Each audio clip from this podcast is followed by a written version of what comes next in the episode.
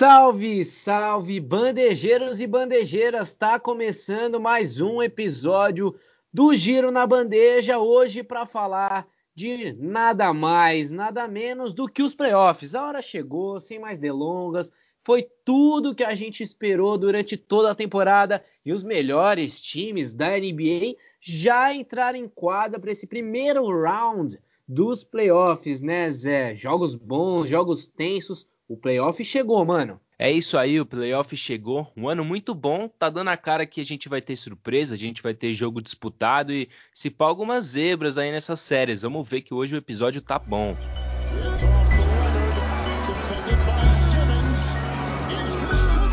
Na bandeja.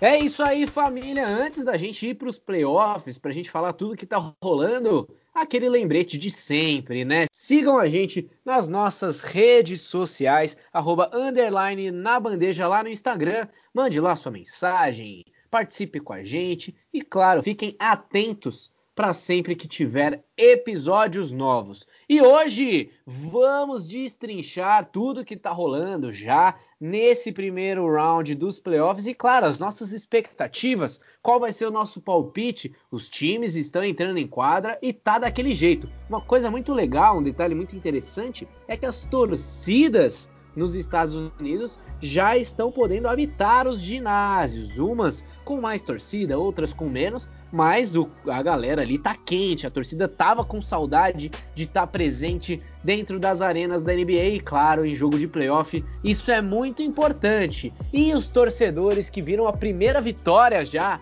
no primeiro round dos playoffs foram os torcedores do Philadelphia 76ers, que está fazendo a série com o oitavo colocado Washington Wizards, que se classificou ali depois dos play-ins e agora tá enfrentando Joel Embiid, Ben Simmons e companhia. E aí, Zé, o que, que já deu para flagrar aí dessa série? Um jogo bastante defensivo pelo lado do, do Philadelphia, né? E um jogo bastante ofensivo pelo lado do Washington. O que, que você tá achando dessa série? E quais suas expectativas aí para os próximos jogos, mano? Lembrando que o Philadelphia já venceu o primeiro jogo, né, velho? É isso aí, o Philadelphia já levou o primeiro jogo, um jogo bem parelho, né? Para ser sincero, era uma rivalidade que tava vindo aqui de novo com Russell Westbrook e Joel Embiid. Foi um primeiro jogo, se a gente botar no papel, o Philadelphia é claramente o melhor time, mas o Washington é um time muito aguerrido, né? E foi bem nesse play-in, apesar de perder o primeiro jogo.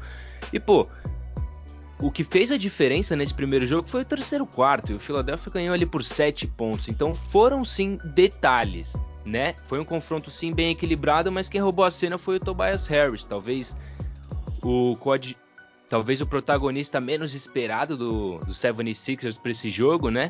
Mas ele fez 37 pontos, realmente comandou esse ataque do Philadelphia, fez a diferença. O, o Joel Embiid, como sempre, ali 30 pontos, Chama atenção ali pouco número de rebotes, mas se você põe na balança, olha o Ben Simmons, né? Fez 6 pontos, mas 15 rebotes e 15 assistências. Então a gente já vê como esse Big Tree do Philadelphia vai se complementando, né? O Tobias Harris rouba a cena alguns jogos, o Joel Embiid, como sempre, né? A base do time, o Ben Simmons comandando o ataque. Agora, do outro lado, eles fizeram um bom trabalho marcando o Russell Westbrook, né? Ele chutou só dois lances livres, o que é uma uma raridade, assim. O Russell Westbrook é um cara que, mesmo não jogando bem, ele sofre bastantes faltas. Ele sofre muitas faltas, então eles marcaram bem, conseguiram afastar o Westbrook desse lance livre. Além disso, eu acho que o 76ers controlou a velocidade do jogo meio que inteiro, foi ali controlando o tempo de jogo no seu ritmo. O Wizards fez ali bons momentos, algumas boas corridas durante o jogo, mas o 76ers foi um pouco superior durante a série inteira. Agora, o Washington é bom sempre fazer alguns ajustes defensivos, né, para tentar pelo menos diminuir um pouco o Tobias Harris nessa série, né, porque o Embiid e o Simmons é muito difícil, são jogadores muito inteligentes, né. Então eu acho que o Wizards precisa sim fazer alguns ajustes se quiser levar algum jogo. Eu acho que no máximo, assim, com uma grande atuação do Bradley Beal novamente, né? Ele fez um bom primeiro jogo ali, 33 pontos. Eu acho que o Washington pode sim levar um jogo. Esse é o meu palpite. Eu acho que o Philadelphia vai levar essa série em 5. Mas tem que ver esses ajustes aí, né? Quem sabe não leva em 6. E, mano, é exatamente isso que você falou, né, Zé? Um confronto aí para mim, né, eu visualizando assim de fora, eu vejo um confronto muito de defesa contra ataque. O Washington Wizards já não tinha uma defesa muito boa é, na temporada regular, óbvio que rolam-se sim os ajustes aí para os playoffs, o jogo diferente, o jogo muda, e foi muito bom ver como o jogo do, do, do, do Philadelphia 76ers permaneceu, porque a gente sentiu muito isso do, do 76ers ao longo da temporada, né? Um, um, time que tem ali a sua defesa como base, né? Até pelo, pela, pelo estilo de jogo do Doc Rivers também, é um técnico que preza bastante pelo jogo defensivo. E aí depois que você tem ali aquela base, ainda mais com, com os jogadores, né? Que o Philadelphia tem em seu elenco, a gente conseguiu ver bem isso enquadra. Até porque o Philadelphia, ao longo aí da temporada regular, se poupou bastante. Depois que conseguiu uma larga vantagem e tal, é, viu também é, o Brooklyn Nets caindo um pouquinho no final da temporada, então estava tranquilo ali na primeira seed. A gente viu que o Philadelphia deu uma poupada. Então, o Joel Embiid teve uma lesão, acabou sendo poupado. O próprio Tobias Harris acabou jogando menos minutos ali na temporada regular. É, a, a, gente critica bastante o Ben Simmons, né? Porque tem jogos que ele é muito desligado, não faz bons números e tal, mas a gente viu como ele estava realmente ligado e interessado para esse jogo do primeiro round do Philadelphia. Então já deu para sentir bastante do primeiro colocado da Conferência Leste. O Ben Simmons que vinha jogando menos minutos, jogou, é, foi o que mais jogou no, no, no, time do Philadelphia, jogou 38 minutos, fez 15 rebotes, 15 assistências. Já o Tobias Harris jogou 37 minutos e fez 37 pontos. Fora os rebotes e assistências também. Então, o time realmente muito bom. O Seth Curry ajudando bastante na rotação. Ele começa como quinto jogador ali do time, mas ele depois sai do banco mais vezes, né? Ajudando um pouquinho também nessa rotação do 76ers. Já pelo lado do Washington Wizards, eu concordo com o Zé. Eu acho que vai precisar um pouquinho mais de ajuste se quiser levar algum jogo mas na minha opinião não vai levar nenhum. Eu acho que o Philadelphia vai passar o carro, vai ser a varrida aí da Conferência Leste, vai vencer por 4 a 0. Isso porque eu acho que o Washington também já vem um pouco mais desgastado fisicamente, né? Teve que correr atrás nesse final de temporada, enquanto o Philadelphia estava só se poupando e a gente vê o Bradley Bill ainda com muitas dificuldades na lesão da coxa dele, né? Apesar que ele fez um grande jogo, fez um duplo duplo de rebote com pontos ali, 33 pontos mas acabou não servindo para quase nada, né? Porque o Washington Wizards não esteve à frente do placar quase nenhuma vez, só no primeiro quarto. Então, realmente, o Philadelphia 76ers aí tá tendo até facilidade. E é muito engraçado a gente ver como o Philadelphia se impõe fisicamente nesse jogo. Então eu acho que não vai ter chances aí para o Washington Wizards. Eu acho que o Philadelphia vai passar tranquilamente, mas claro, um time que tem Russell Westbrook e Bradley Beal, a gente não pode duvidar de nada. Vamos esperar que o Westbrook tenha um jogo melhor, né? Ele foi praticamente, na minha opinião, anulado no primeiro jogo pelo, pelo Ben Simmons. O Ben Simmons marcou ele ali, tirou toda a confiança que você não pode dar mesmo para o armador do Washington Wizards. E a gente viu ali também outros jogadores tendo dificuldade, né? A gente sempre fala do Raulzinho aqui por ele ser brasileiro, muitas vezes o Raulzinho estava tendo que marcar o Embiid. Então, erros ali é, na, realmente na, na, na, marcação do Washington Wizards. É, a gente espera um pouquinho mais dessa série, mas uma série que tá todo mundo de olho, né, Zé? É do segundo colocado dessa Conferência Leste, o Brooklyn Nets, que está enfrentando o Boston Celtics. Já rolou o primeiro jogo e nada mais, nada menos que 82 pontos combinados aí do Big Three do Brooklyn Nets, né, Zé? O jogo foi 104 a 93 e desses 104 pontos da vitória do Brooklyn foram 82 pontos combinados desde Kevin Durant, Kyrie Irving e James Harden. O que, que dá para falar um pouquinho desse confronto, né, Zé? O Boston Celtics vindo aí como azarão para essa série, né, mano? Isso mesmo, azarão e bastante azarão, né? Porque esse, esse foi o primeiro jogo do Big Three dos Nets e eles foram decisivaços, né? A partida tava assim bem parelha até o intervalo ali, acho que com o Boston um pouquinho à frente, terminou à frente sim o segundo quarto, mas cara, ali no terceiro quarto para frente, os caras dominaram o jogo, Kyrie Irving, Kevin Durant, James Harden e companhia, né? E chama atenção porque o Brooklyn sim teve alguns problemas problemas na defesa ali no primeiro tempo, nos dois primeiros quartos, conseguiu ajustar. Aí depois eles vieram já matando no, no, segundo tempo com a defesa arrumadinha, né? Marcando meio o Jason Tatum, por exemplo, e matando mais bolas de três, né? É impressionante falar que o, o Nets levou esse jogo e o Big Tree acertou 5 de 24 nas bolas de três. Cara, isso é raro. São caras que chutam basicamente 40% individualmente na bola de 3. Então, eles juntos chutarem 5 de 24 é, um, é uma coisa do acaso. Então, é muito difícil eles terem esse aproveitamento tão baixo no jogo seguinte. E mesmo assim, eles ganharam o jogo, né? Mostra um pouco essa disparidade ofensiva entre as duas equipes. Agora, do lado de defesa do Celtics, eu acho que a gente tem que chamar atenção para o Williams, né? Jovem jogador, Cara, ele dominou o garrafão de um jeito. Foi uma das melhores partidas defensivas que eu já vi assim na minha vida. Ele deu nove tocos, incríveis nove tocos. E se você colocar ali os, os, jogadores que são a esperança no garrafão dos Nets, como o próprio Claxton, né? Claxton, que é talvez a âncora defensiva da equipe, ou até o Blake Griffin, né? Cara, eles levaram um banho no garrafão do Celtics justamente pela grande partida do Williams. Agora, o Celtics está sem o Jalen Brown, né? Então perde ali ofensivamente, talvez a segunda maior peça, né? O Jason Tatum fez um bom jogo, 22 pontos.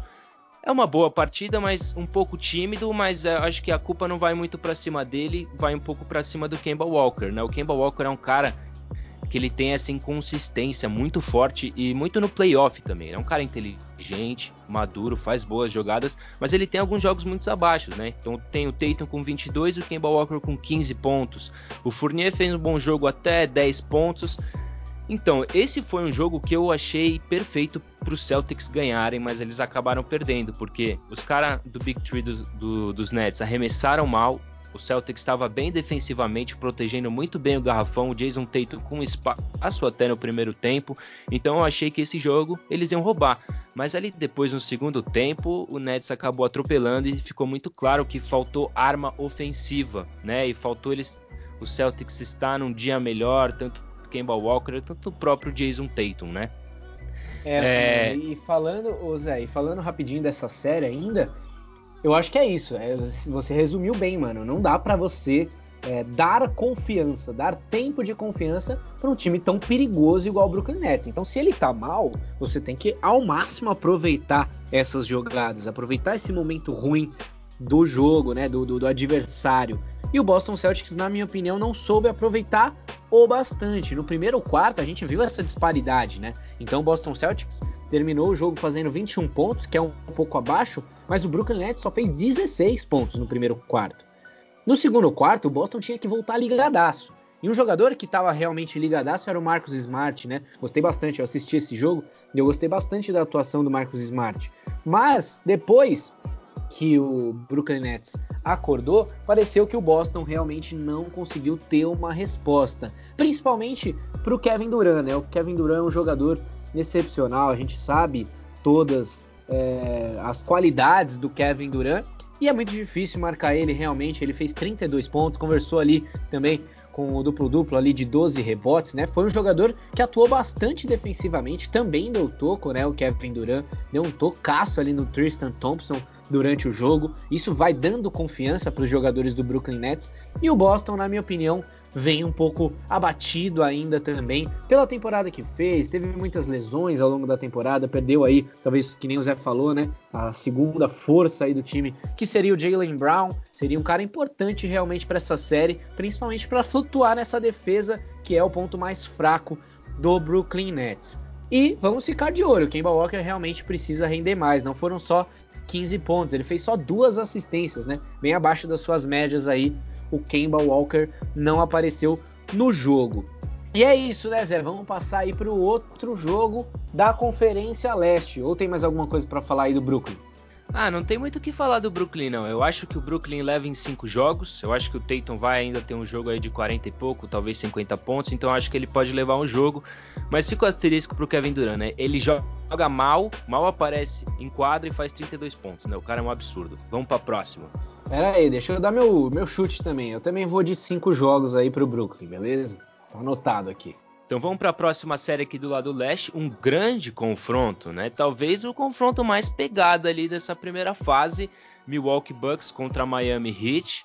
Né? O Milwaukee Bucks abriu um singelo 2 a 0, fez um primeiro bom jogo, né? Foi pau a pau ali, o jogo foi para prorrogação, Jimmy Butler acertando no final, depois Chris Middleton com o primeiro buzzer beater, game winner dele nos playoffs. Agora no segundo jogo, cara, foi um passeio do Milwaukee, né? O Milwaukee simplesmente amassou Miami ontem, não só no ataque, quanto na defesa, quanto na intensidade, mas principalmente nos rebotes.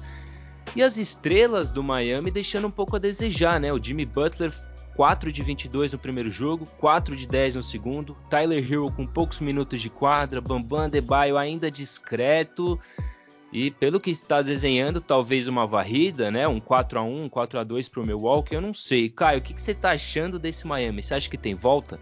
Olha, eu acho que o Miami realmente é, não fez dois bons jogos. No primeiro jogo, conseguiu levar realmente esse jogo para o overtime, né? O Miami fez um jogo interessante. Eu gostei bastante da atuação do Goran Dragic, né? Foi um jogador, é um jogador realmente que é o momento dele aparecer.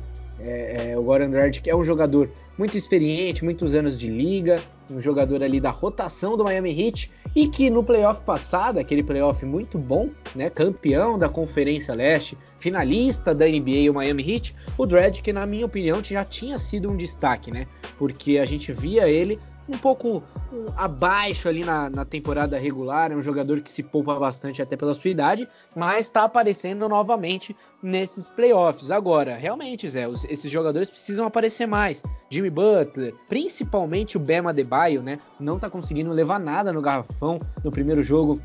Ele foi bem abaixo ali, é, não conseguiu ter, ter um, um, grande jogo ofensivo até que defensivamente o Miami Heat se comporta muito bem, né? Tem jogadores experientes além do Jimmy Butler e do Ben Adebayo, Trevor Ariza, o próprio Dragic e a molecada vindo bem do banco. Agora, é, se a gente falar da parte ofensiva, o Miami Heat está sofrendo bastante. E isso, claro, é uma qualidade também do Milwaukee Bucks, né, mano? Tem uma defesa muito boa, são jogadores experientes e que estão vindo numa atuada muito interessante, né? A gente vê um Rianes muito bem, né?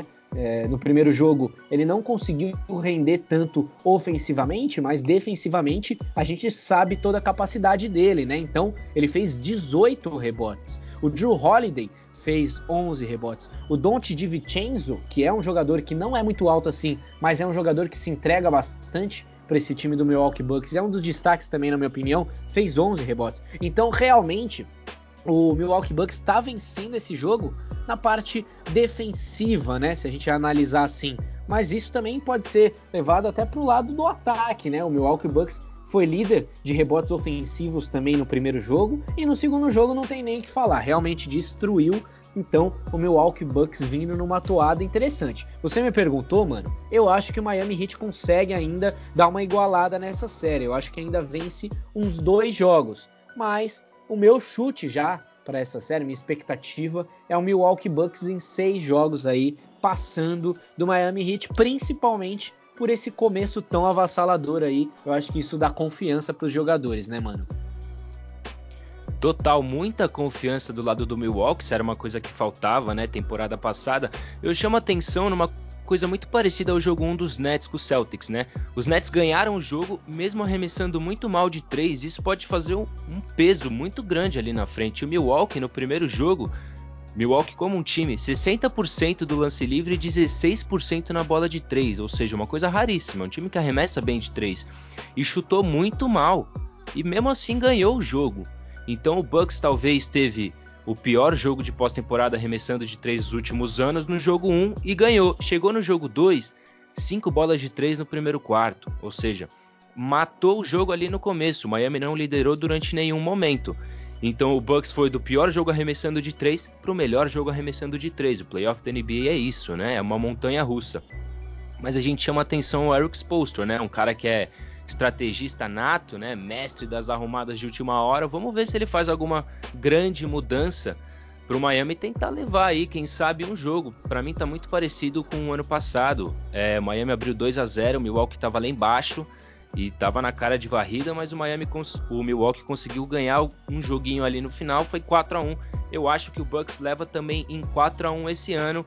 Eu quero ver o Tyler Hero jogar mais, né? Fiquei ali bem não surpreso porque ele vem tendo ali poucos minutos, né, nos últimos jogos. Porém, ele jogou muito pouco, né? 18 minutos só, 4 pontos, assim, ele nem pega no tranco, nem pega no ritmo, né? E fica ali um salve especial pro Deadmon, pivôzão do Miami ontem chegou e ele jogou muito, né? Fez ali 9 rebotes, 19 pontos, marcando presença. Mas o que chama atenção é que ninguém no Miami passou dos 20 pontos, né? É, realmente. E a gente também tem que comentar rapidinho sobre o beat buzzer do, do Milwaukee Bucks no primeiro jogo. O jogo foi levado para overtime numa cesta clássica ali do Jimmy Butler, né? Um jogador que não fez um jogo tão interessante, mas quando precisou ali na primeira partida, ele empatou o jogo e levou para overtime. Só que aí não contava ali ele e toda a equipe do Miami com a grande jogada do Chris Middleton. E que jogador é o Chris Middleton, né, Zé? Geralmente obvia, e obviamente, né, o Rihanna sempre é o jogador mais falado do Milwaukee Bucks. E nessa temporada a gente deu muita letra aí também pro Drew Holiday, né, que chegou nessa temporada, é um jogador muito importante, é um jogador decisivo e um jogador que arruma bem essa equipe do, do Milwaukee Bucks, um jogador que leva bem a bola, sabe esperar o momento certo para dar um passe ou para infiltrar dentro do garrafão, mas que jogador é o Chris Middleton, né? É um jogador que já foi All-Star anos atrás, é um jogador muito experiente em playoff e que tem um contrato bastante milionário com essa equipe do Milwaukee Bucks, mas tá fazendo valer a pena, né, mano? Aquele beat buzzer ali foi maravilhoso e conseguiu é, tirar essa confiança do Miami Heat já para esse segundo jogo, né? Nem precisou ter tanto trabalho nesse segundo jogo aí. Então, Chris Middleton também um destaque dessa série, na minha opinião. Agora, vamos passar para o último jogo aí da Conferência Leste. Tivemos nessa série aí entre New York Knicks e Atlanta Hawks um jogo muito interessante, né, mano? O New, York Knicks e o Atlanta Hawks jogando aí o último confronto entre quarto e quinto colocado da Conferência Leste. E aí, Zé, o que falar dessa partida que foi decisiva no último lance? Ice Trey, Trey Young calando ali o estádio do New York Knicks e aí realmente é, tendo ali um grande destaque na partida, né? Foi o primeiro jogo do Trey Young de playoff e já fez um jogo mais que decisivo, zoando até o Spike Lee ali no final, que estava pertinho ali assistindo tudo de camarote, a primeira derrota do Knicks nessa série que promete ir longe, né, mano? Com certeza promete e muito, né? Primeiramente é muito legal ter o Knicks nos playoffs, né? Porque a gente fala da volta das torcidas. Se tem uma torcida que incendeia é a do New York Knicks, né? Um salve especial pro Spike Lee, sou grande fã, mas impressionante quando ele senta ali do lado e faz um trash talk no playoff. O histórico não é muito bom, né? Mas é isso, né? Para mim, um fator faz muita diferença. Quem é o melhor jogador da série? é o Trey Young, de longe, né? De muito longe, diga-se de passagem. Uma vitória muito importante para o Atlanta, mas principalmente para ele, porque ele é o grande cara dessa equipe. Mas não jogou sozinho, né? O Bogdanovich, cara, 4 de 9 na bola de 3, fez muita diferença. Low Williams vindo bem do banco ali com 13 pontos, né? O Galinari e o Hunter deixaram a desejar um pouquinho, mas eles devem melhorar para os outros jogos. Mas o fato é que o Atlanta tem o melhor jogador na série e roubou o primeiro jogo em casa. Aliás, roubou o primeiro jogo fora de casa, né?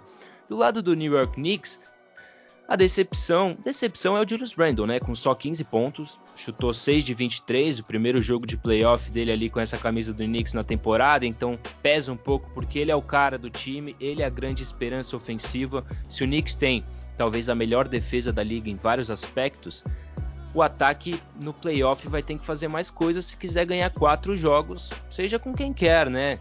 Seja com quem tiver ali na frente, principalmente um time como o Atlanta que tem muito poderio ofensivo, né?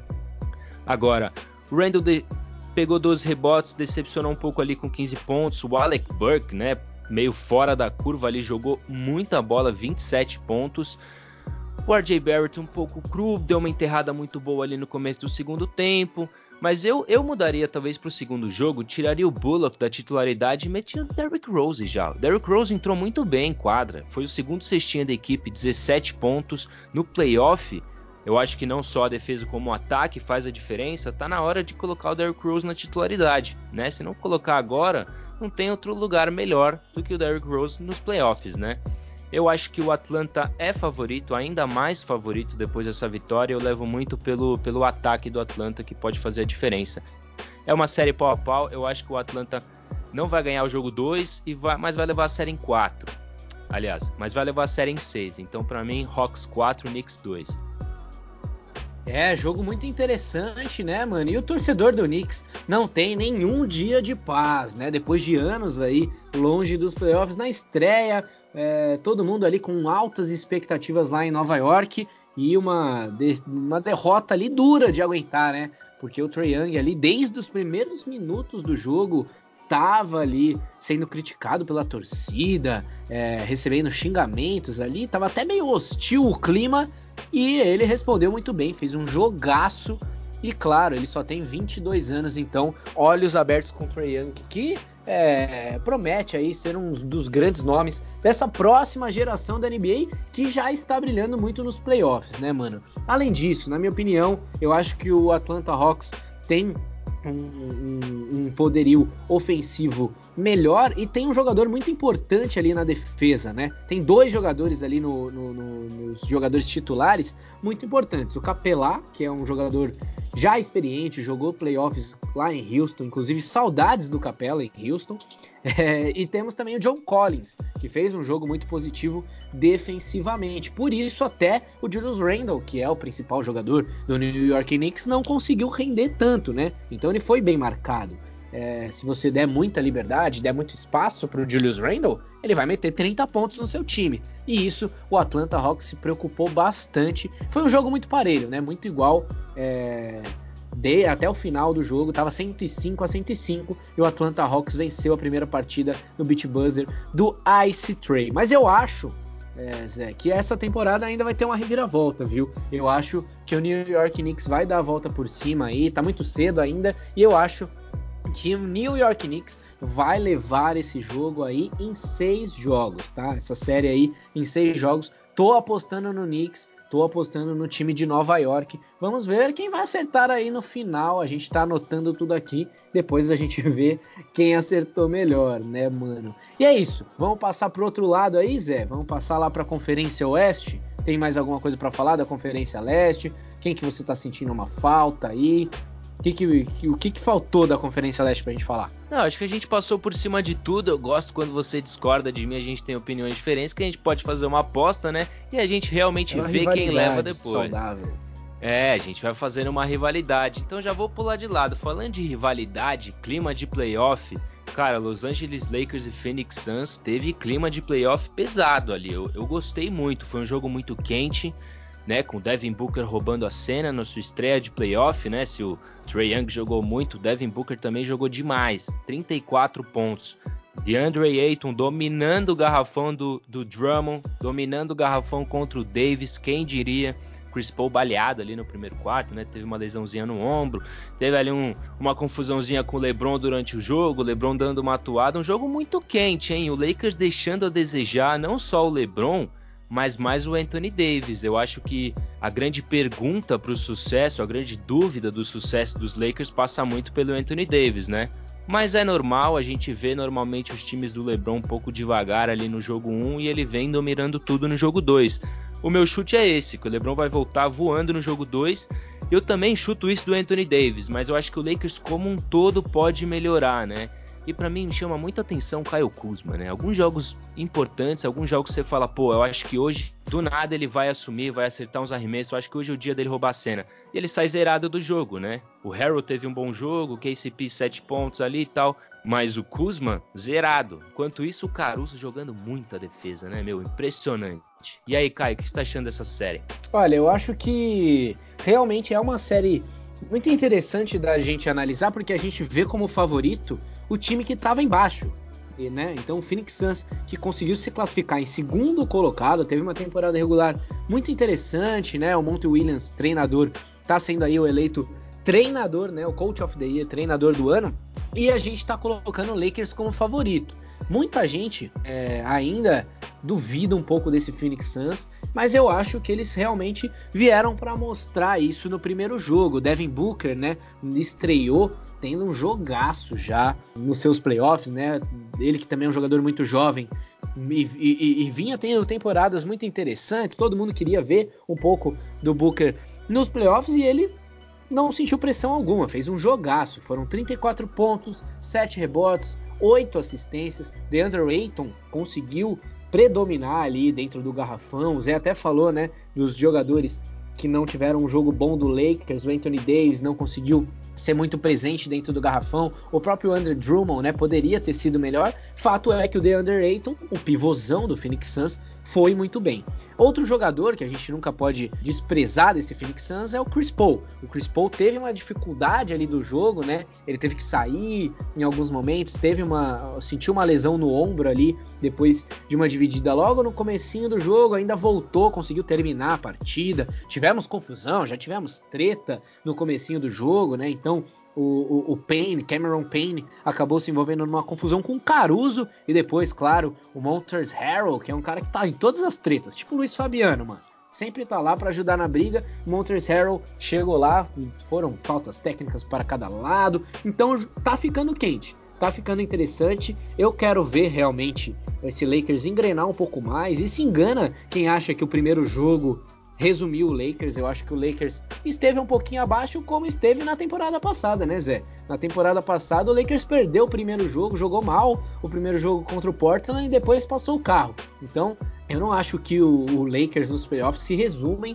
a essa primeira partida. Eu acho sim que LeBron James, Anthony Davis e companhia vão jogar muito mais do que jogaram nesse primeiro jogo, estão aquecendo ainda, eles sabem ser decisivos nesses momentos. O próprio Anthony Davis deu uma declaração aí nessa semana antes desse jogo 2, falando que não dá para ele ter esse rendimento. Ele se cobrou, ele falou que a culpa era realmente dele e que ele promete ser melhor. Então, tô esperando Anthony Davis. Eu acho que que o AD vai jogar muito bem, vai dropar ali pelo menos uns 20 pontos já nessa segunda partida. E, sinceramente, eu acho que o Lakers ainda é favorito, apesar de todo o bom trabalho desse Phoenix Suns, mano.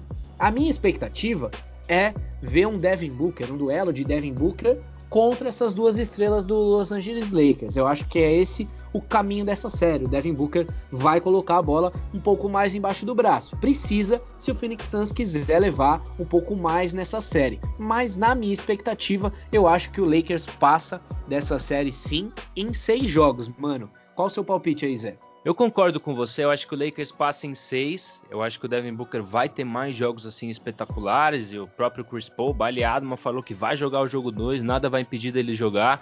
Então vamos que vamos, né? Tô bem ansioso para esse jogo aí, porque eu não acho que, pra ser honesto, eu não acho que o Aiton vai poder fechar na marcação ali o Anthony Davis durante quatro jogos seguidos, numa série de sete, não acho que ele vai ser possível de segurar. Ele é muito novo, né? Na marcação Anthony Davis. Por isso que eu acho que o Lakers vai passar o trator ali daqui para frente, mas eu acho que o Phoenix ainda rouba um jogo nessa sequência de série. É, muito bem, mano. Eu também acho, é isso. Vamos de Lakers em seis. Vamos ver se a gente não se decepciona aí, né, mano?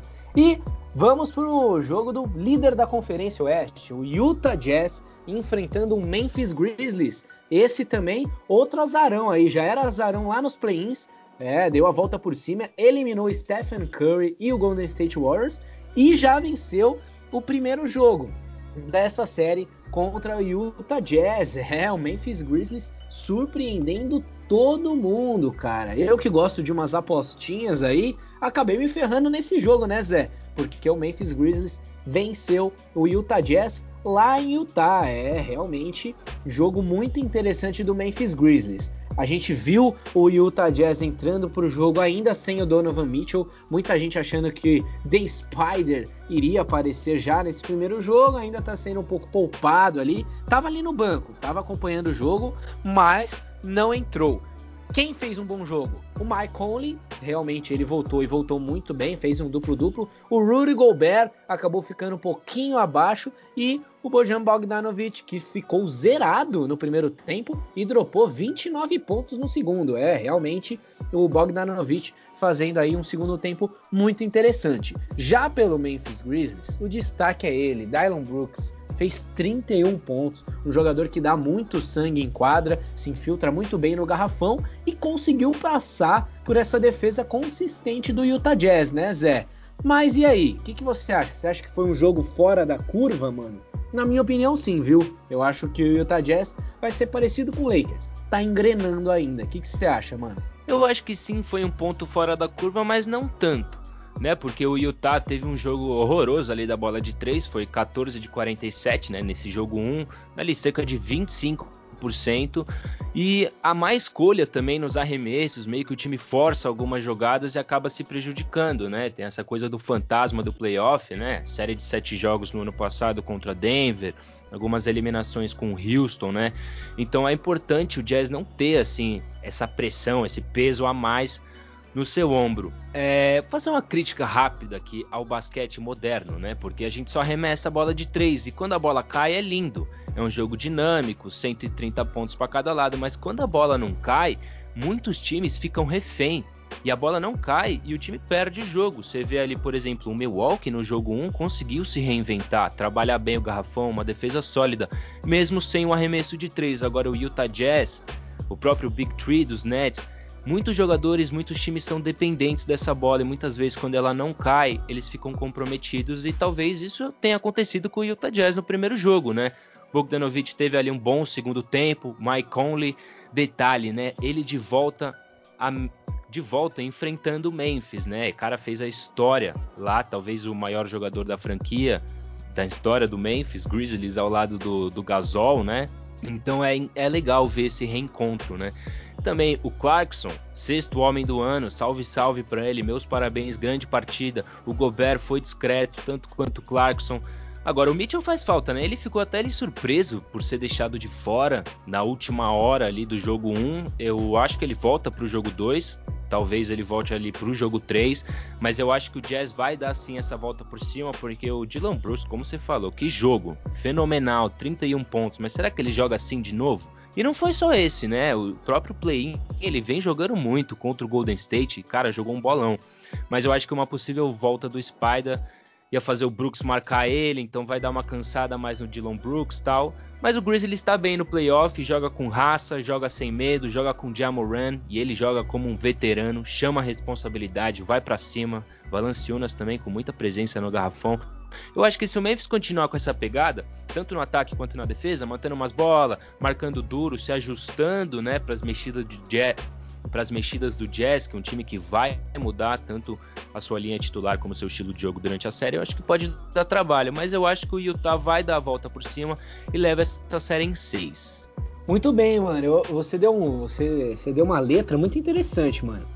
Eu, eu, gosto muito do Jamoran. É muito interessante a gente ver como os jogadores jovens da nova geração que a gente está acompanhando agora da NBA estão jogando como gente grande, né? Como a gente fala. Porque o Jamoran, cara, ele fez uma série excepcional contra o Golden State Warriors. Foi muito bem nos play-ins no geral, né? Na temporada também. Mas chega esses momentos, a gente vê ele tomando certas decisões muito interessantes, cara. No jogo do Golden State Warriors, ele foi o cara ali do overtime. Porque o, o, jogo foi para prorrogação e o Jamoran botou a bola embaixo do braço. Nesse jogo contra o Utah Jazz, ele conseguiu rodar a bola muito bem, não sente a pressão, o Memphis inteiro, né? Não sente essa pressão de ser o time azarão, de ser o time que não é o favorito. Eles até gostam dessa posição.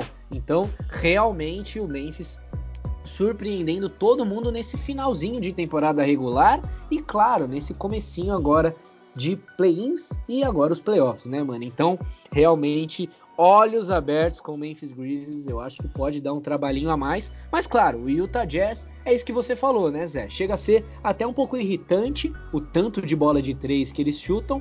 Porque é excepcional quando eles acertam muito. Olha, fica fácil o jogo. Mas quando erram demais e esses lances um pouco mais forçados, né? Você fala, pô, trabalha mais a bola, cara. Segura um pouquinho, joga a bola dentro do garrafão, faz um passe, faz um pick and roll ali com o Rudy Gobert, que é um jogador que sabe fazer muito bem essa jogada, né? Então o Utah Jazz precisa explorar mais caminhos. Mas claro, o Utah Jazz foi o líder da Conferência Oeste e não é à toa, é um time muito interessante, tem, na minha opinião, a melhor rotação da NBA com o Jordan Clarkson e com o Joe Ingles. Então, realmente, esse time do Utah Jazz acho que ainda dá para render um pouquinho mais. Então, na minha opinião, eu acho que o Utah Jazz vai vencer essa série, mas vai vencer em seis. Eu acho que o Memphis Grizzlies ainda leva um joguinho depois dessa vitória na primeira partida. Passando para talvez o jogo mais intenso dessa Conferência Oeste nesse primeiro round dos playoffs entre Denver Nuggets e Portland Trail Blazers, que já fizeram dois jogos e a série está empatada, né, Zé? A série começou com o Portland vencendo o Denver Nuggets lá em Denver, só que agora o Denver respondeu praticamente na mesma moeda, né? Então foram dois jogos parecidos, só que no primeiro jogo Portland foi melhor e no segundo jogo o Denver foi melhor. O que, que dá para falar dessa série? Se dá para prever alguma coisa, né? Porque de um lado Nikola Jokic e do outro Damian Lillard, uma série muito disputada e as duas equipes ali brigando entre si para essa vaguinha aí na, na semifinal dos playoffs, é. Se eu posso tentar prever alguma coisa, é que essa série vai acabar em sete, né? Que nem há dois anos atrás, os times se enfrentaram, foram até sete, sete jogos. O Portland saiu vitorioso, foi para a final de conferência, acabou sendo varrido pelos Warriors. Eu acredito, já vou dar meu chute aqui de cara. Eu acho que o, o Portland vai levar em sete, mas eu não tenho quase nenhuma dúvida que essa série vai para sete. E que série! Que série, né? A gente fala de basquete de qualidade, de times bem, treinados, você tem dois aí. Você quer torcida pesando, só assistir o jogo. Cara, a torcida do Denver pra cima é outro clima, uma rivalidade. Você tem aqui, já vou mandar um salve pro Campasso. A provocação que ele faz dentro de quadra, especificamente em cima do CJ McCollum, ele trava o jogo, aí vai uma falta técnica, a arbitragem para de novo, aí é um timeout cara, o Portland foi esfriando ontem no jogo 2. No jogo 1, um, o Portland saiu vitorioso porque arremessou bem na bola de 3, foi ali quase 50%. O Lillard, mais uma vez, ali com 34 pontos, jogando muita bola. E o Jamal Murray fez falta ali no ataque porque faltou uma segunda pessoa ali para ajudar o Jokic, porque ele ficou sobrecarregado no ataque. É um cara que, pô, muito triplo-duplo, ele pega bastante rebote, mas passa muito a bola. Ele arremessou 27 vezes, né? É muita coisa. Se não me engano, ele acertou 14, mas 27 arremessos pro Jokic é bastante coisa. Então faltou alguém ali. Isso vai na conta talvez do Austin Rivers, que teve um primeiro jogo mais devagar, do próprio Aaron Gordon ali, ofensivamente um pouco discreto no primeiro jogo, porque o Portland saiu vitorioso, mas aí que vem as mexidas, né? No jogo 2, o Denver veio para cima, veio intenso já, dominando desde o começo. A intensidade pesa muito no playoff, né? Então acho que isso também vai fazer a diferença. E o Jokic, de novo, né? Mais de 30 pontos no jogo. O cara é uma máquina, 38 pontos. Roubando a cena no jogo 2. E se eu tiver que criticar mais uma coisa do basquete moderno, foi essa arbitragem. Porque num jogo pegado como esse, a arbitragem estava apitando uma falta a cada um minuto. Então não tinha jogo, o jogo estava travado, os dois técnicos estressados, as estrelas estressadas. Então é um jogo que, se eu tiver que chutar que alguém vai ser ejetado durante a série, eu vou chutar, com certeza. Eu acho que o Michael Porter Jr. pode aí surgir como uma terceira peça bastante confiável no ataque do Denver, tal. Acho que pode fazer assim a diferença. Mas o Damian Lillard, do mesmo jeito do Jokic, ele é uma constante. É um cara que fez 42 pontos no jogo 2, mas vai fazer mais de 30 praticamente todos os jogos. Mas ele vai precisar do Carmelo Anthony fazendo no mínimo 10, do CJ McCallum com 20 pontos, que nem ele fez ali no jogo 2. Vai precisar.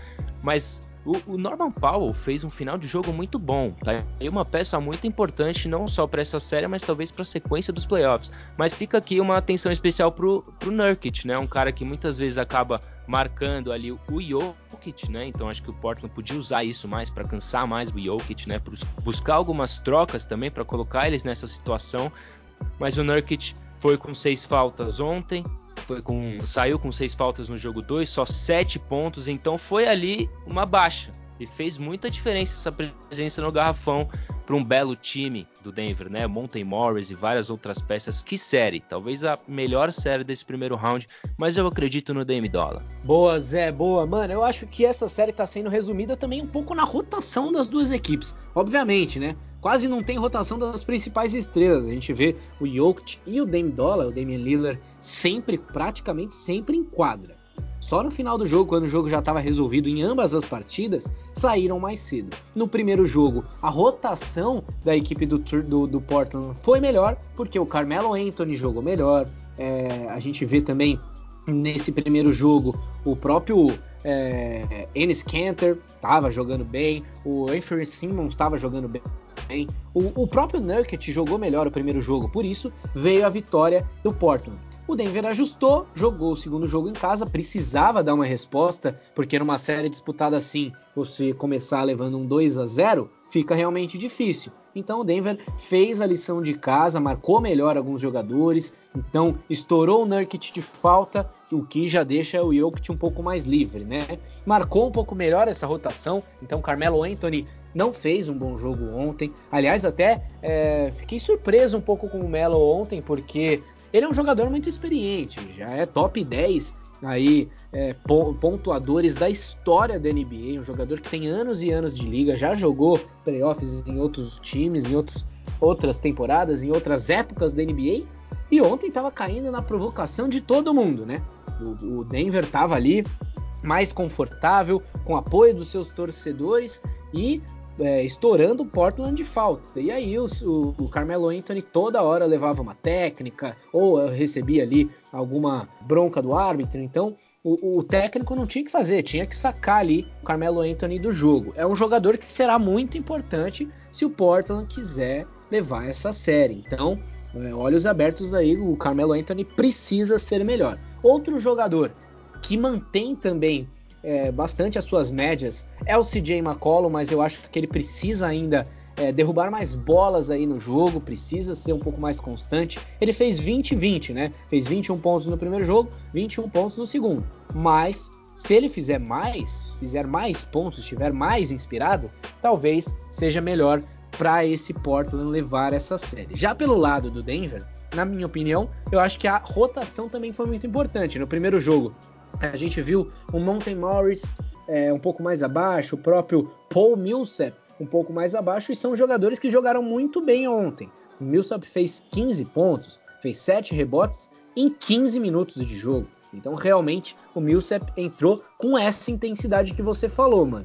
Óbvio, a gente já espera muito do Nikola Jokic, a gente já espera muito do Damian Lillard e são jogadores que vão jogar muito bem e, claro, vão decidir os jogos. Mas eu acho que num, numa série tão é, disputada assim, tão equilibrada, eu acho que realmente essa rotação das duas equipes pode fazer um pouco mais de diferença. Então, vou ficar de olhos abertos aí com esses jogadores vindo do banco. E na minha opinião, o Denver leva essa série em sete jogos. Vou apostar diferente de você de novo, hein, Zé? Mas é isso, mano. Eu acho. Vou torcer pelo meu Denvão, já que o Houston tá fora aí dos playoffs nessa temporada, meu time do coração aí. Então, eu vou com Denver nessa temporada aí na Conferência Leste. Eu, gosto muito do Jokic, gostei muito da temporada dele. Acho que ele é o MVP da temporada regular e quero ele indo um pouquinho mais longe nesses playoffs. Beleza? E um outro time. Só um adendo. Nessa série do Denver, uma coisa que eu achei muito interessante, eu concordo que o Jokic é o MVP, mas uma coisa que eu achei interessante nesse climão foi a, a torcida do Denver vaiando o Carmelo. Né, o Carmelo jogou tanto tempo em Denver, para muitos a melhor fase de sua carreira, desde jovem foi draftado lá. E, e, estranho, porque ele nunca criticou assim o Denver publicamente, assim como outros jogadores fazem quando saem de alguns times. Então achei bem particular essa vaia aí da torcida para cima do Carmelo. Acho que pode ser só playoff.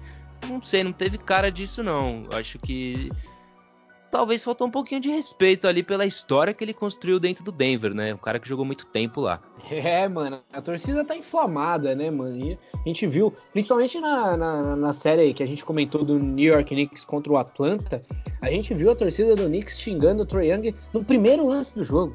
E aquele incêndio na torcida, então realmente os torcedores estavam com saudade, né? Estavam com saudade, é, lá, até inveja dos Estados Unidos que estão vacinando todo mundo. Lá já pode ter torcida em todos os lugares. Infelizmente aqui no Brasil a gente ainda não pode nem se reunir para assistir um joguinho da NBA. Quem diria ir num ginásio e assistir um jogo. Então a torcida tava com saudade, tá inflamada, mas é claro, né? Isso poderia ser pesado um pouquinho melhor por parte da torcida, né, mano? Sim, sim xingar ali o Carmelo Anthony é, não, não é uma atitude muito legal vindo de um jogador que fez história na sua franquia. Mas claro, isso também afetou ele em quadra. Ele estava bem irritado no jogo de ontem. Outro time que começou um pouco é, bambeando aí, uma série que também será muito disputada, é entre o quarto e quinto colocado dessa Conferência Oeste, uma série que é repeteco, né, Zé? Uma série repeteco aí entre Los Angeles Clippers e Dallas Mavericks. De um lado, Paul George e Kawhi Leonard, do outro, Luka Magic com, e, e Kristaps Porzingis. Então, a gente tem uma série aí muito equilibrada e mais uma vez o jogo ali bem equilibrado, sendo decidido no último quarto, onde o Los Angeles Clippers está tendo muitas dificuldades, né, Zé? E aí, será que o Clipão será de novo uma decepção nessa temporada? Porque o Dallas vem melhor do que o ano passado, e ano passado já foi uma dificuldade enorme do Clippers para eliminar esse Dallas Mavericks, né, mano? Que perigo, né? Esse time do Clippers é impressionante. Eles viam num jogo bom, um jogo sólido. O próprio Paul George, né, que foi muito criticado, né, o Playoff P tava ali nos Trend Topics também, porque ele não teve um jogo muito bom, mas fez 10 pontos no último quarto. Eu falei, poxa, eu acho que hoje o Clippers vem forte no final do jogo, mas não. Novamente, o time teve muita dificuldade, nem não defensiva, né, mais de criação de arremesso ali no final contra, um, contra o Dallas, que nem é tão forte defensivamente. Então você vê que talvez seja uma questão meramente psicológica, né? Ali dos jogadores no final do jogo. É, o Paul George fez um bom final, mas só ele, né? Então Clippers novamente deixa a desejar no final de jogo e novamente deixa um jogo escapar da sua mão, né? Agora, além dessa derrota, mais uma nos minutos finais, olha o Luka Doncic, né? O cara tem 22 anos, nem fez 23 ainda. É mais um triplo-duplo com 30 pontos no playoff. Esse é o sétimo jogo de playoff da vida do cara, e se eu não me engano é o quarto triplo-duplo, ou terceiro. olha isso. E ele só jogou contra os Clippers, então mudou de técnico, mas mesmo assim tá na hora de buscar alguma solução e parar o homem. Porque o Dallas não é assim, ó, aquele grande time, né? Sim, teve bons jogadores. O Jalen Bronson teve um belíssimo jogo ali na rotação, 15 pontos. Tinha o Hardaway Jr. novamente muito consistente, né? O Porzingis discreto, mas o Finney Smith, ele vem, escolhe bem os arremessos, movimenta bem a bola, então é um jogador pontual que faz a diferença. Mas o Clippers é mais time. O Clippers ganhou mais jogos perdendo suas estrelas durante a temporada regular. A defesa do, do Clippers é melhor. Agora, o banco dos Clippers nesse jogo 1 deixou a desejar, né? O Morris eu acho que foi a maior decepção ali com 4 pontos só em 33 minutos de quadra. Agora o Red Jackson também não fez uma boa partida, principalmente porque ele marcou o Doncic. Cara, levou um banho a partida inteira. O Doncic jogando fácil, dando arremesso de 3, infiltrando, driblando, movimentando a bola. Agora, se o Clippers quer ganhar essa série, como eu acho que vai, porque é de fato o melhor time, meu chute é Clippers em 7. Eu acho que esse ano o Mavs dá mais trabalho para Los Angeles, mas precisa ter algum jeito de desacelerar o Luka Doncic. E agora eu vou levantar uma questão. O Kawhi é um dos melhores jogadores defensivos da liga, tanto ele quanto o Paul George. E nenhum dos dois estão ali marcando o Luka Doncic no momento decisivo poucos momentos, foram segundos de jogo que o Kawhi tava ali com o Luka Doncic num contra um. Cara, se o Clippers perder o jogo 2, vai entrar num buraco.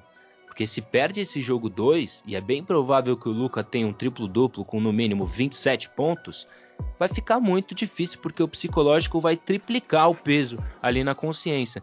Então, tem que botar a mão para queimar ali, tem que botar a cara a tapa, tem que botar o Kawhi para marcar o Luka Doncic. Tem que fazer isso, né? Porque ver se consegue parar o homem.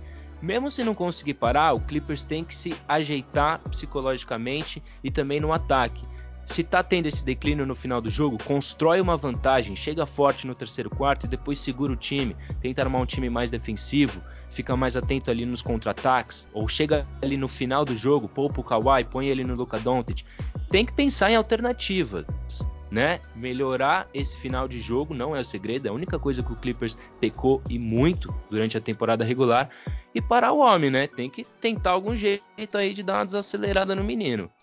É, realmente. Que jogador o Luca Doncic, né, mano? É a estrela aí futura da liga, um jogador muito impressionante. Além de fazer o triplo-duplo, fez 31 pontos, o que já é realmente é, absurdo um jogador normal da NBA, ainda mais um jogador tão jovem que nem ele. Então, olhos abertos aí com o Luca Doncic, que tá levando a sério essa série. Dessa vez, o Doncic tem a seu lado um Tim Hardaway Jr. bastante inspirado, né, nesse final de temporada. O Kristaps Porzingis na temporada passada acabou se machucando é, logo depois do primeiro jogo dos playoffs. Então, é, nessa temporada, o Porzingis está vindo mais saudável. Então, o Dallas vem mais forte, que nem o Zé falou. O Dallas tá mais forte do que na temporada passada. O, o, o, o o Dallas está mais forte do que na temporada passada, mas e o Clippers? O Clippers está mais forte do que temporada passada? Na, na minha opinião, estava vindo melhor.